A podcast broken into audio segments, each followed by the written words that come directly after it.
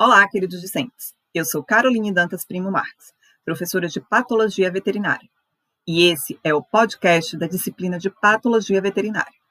Tenho certeza que vocês já assistiram ao Screencast 12, a videoaula intitulada como Patologia do Sistema Músculo-Esquelético. Hoje vamos discutir um pouco sobre as patologias do sistema muscular. Abordaremos a doença do músculo branco. As miopatias nutricionais são aquelas causadas pela deficiência de determinados nutrientes. Dentre elas, destacamos a doença do músculo branco, que é uma afecção miodegenerativa, hiperaguda, aguda ou subaguda dos músculos cardíacos e esqueléticos, causada pela carência da vitamina E e do selênio. Da ação dos radicais livres. Esses são mediadores importantes de lesão na membrana celular, através da peroxidação de lipídios das membranas.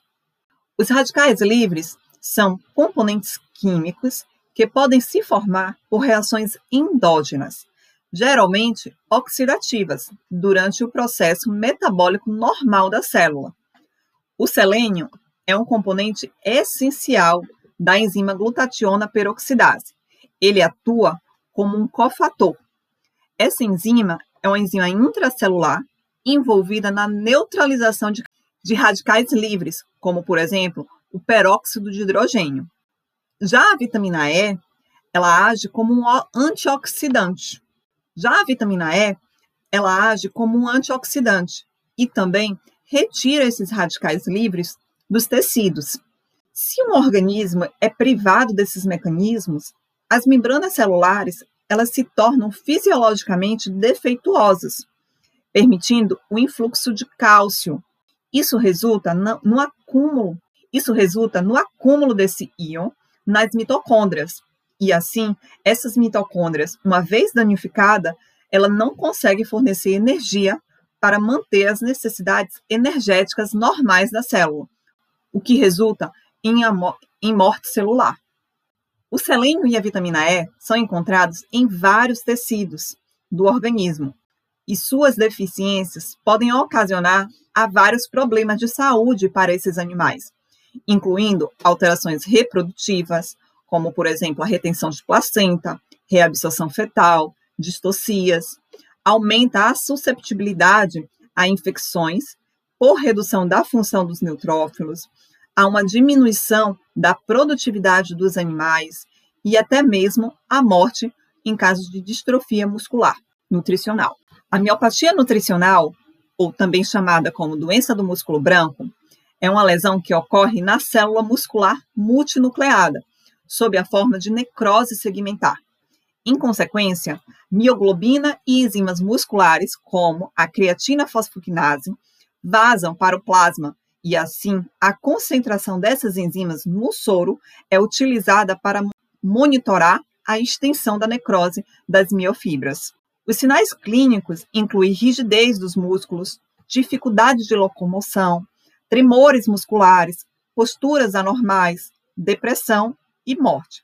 Ocasionalmente, pode-se observar tumefação bilateral e simétrica nos músculos glúteos, dorso-lombares e nas paletas. O envolvimento do diafragma e de músculos como faringe e esôfago são responsáveis pelos quadros de dispneia e disfagia observados nos, nos casos clínicos. As lesões são principalmente relacionadas à musculatura esquelética e ao miocárdio. Geralmente são simétricas e bilaterais. Essas lesões, elas acontecem em músculos que trabalham mais.